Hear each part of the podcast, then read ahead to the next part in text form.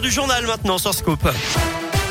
Et c'est avec vous, Philippe Lapierre. Bonjour. Bonjour Eric et bonjour à tous. Et le trafic donc pour commencer avec un ralentissement en ce moment sur la M6 à l'entrée du tunnel sous Fourvière en direction de Marseille. Quelques centaines de mètres de bouchons seulement, mais prudence dans le secteur. En centre-ville, il y a du monde dans le 9e autour de la place Valmy, du côté euh, des quais du Rhône en rive droite dans le secteur Pardieu. Et puis du côté de Tassin-la-Demi-Lune autour de l'horloge. Prudence donc et bonne route.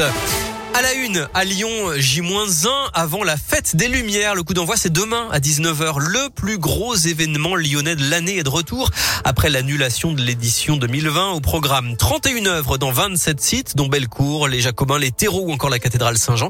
Et puis la place Louis Pradel dans le premier arrondissement où il y aura un phénix formé par des néons de couleurs vives et changeantes pour rappeler le plumage des oiseaux tropicaux. Œuvre créée par un artiste lyonnais, Julien Manzel.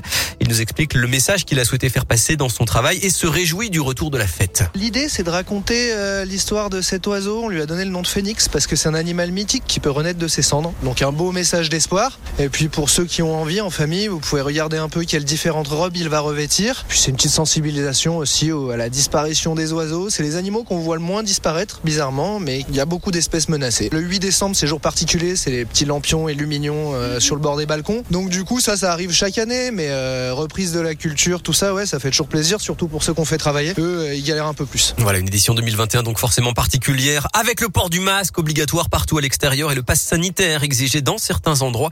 Plus d'infos, radioscoop.com et votre appli Radioscoop. Dans l'actu, le gouvernement reçoit les représentants des discothèques, forcément mécontents aujourd'hui. Jean Castex a appelé les Français à éviter les événements festifs jusqu'à Noël pour freiner la cinquième vague de Covid. Et le Premier ministre a notamment fermé les boîtes de nuit pour un mois à partir de vendredi. Les entreprises, elles, sont invitées à remettre en place le télétravail deux ou trois jours par semaine. Les contrôles seront renforcés dès la semaine prochaine. Et en ce qui concerne les écoles, le protocole passe partout au niveau 3 avec le retour du masque en extérieur, en primaire à partir de jeudi et des mesures pour éviter le brassage à la cantine à partir de lundi. En bref, à Lyon, un herboriste visé par plusieurs plaintes pour agression sexuelle. D'après France 3, près de 10 patientes assurent avoir été agressées lors de massages dans son ancienne, dans le deuxième arrondissement de 2014 à 2017. L'homme de 71 ans nie les faits. Pour lui, les patientes ont mal interprété ses gestes. Il doit être jugé à Lyon aujourd'hui.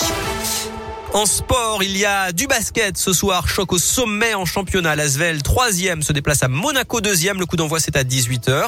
Et puis l'Olympique lyonnais a dévoilé le nom de la future enceinte d'OL Valley, la LDLC Arena. Plus d'infos, plus de détails sur radioscoop.com.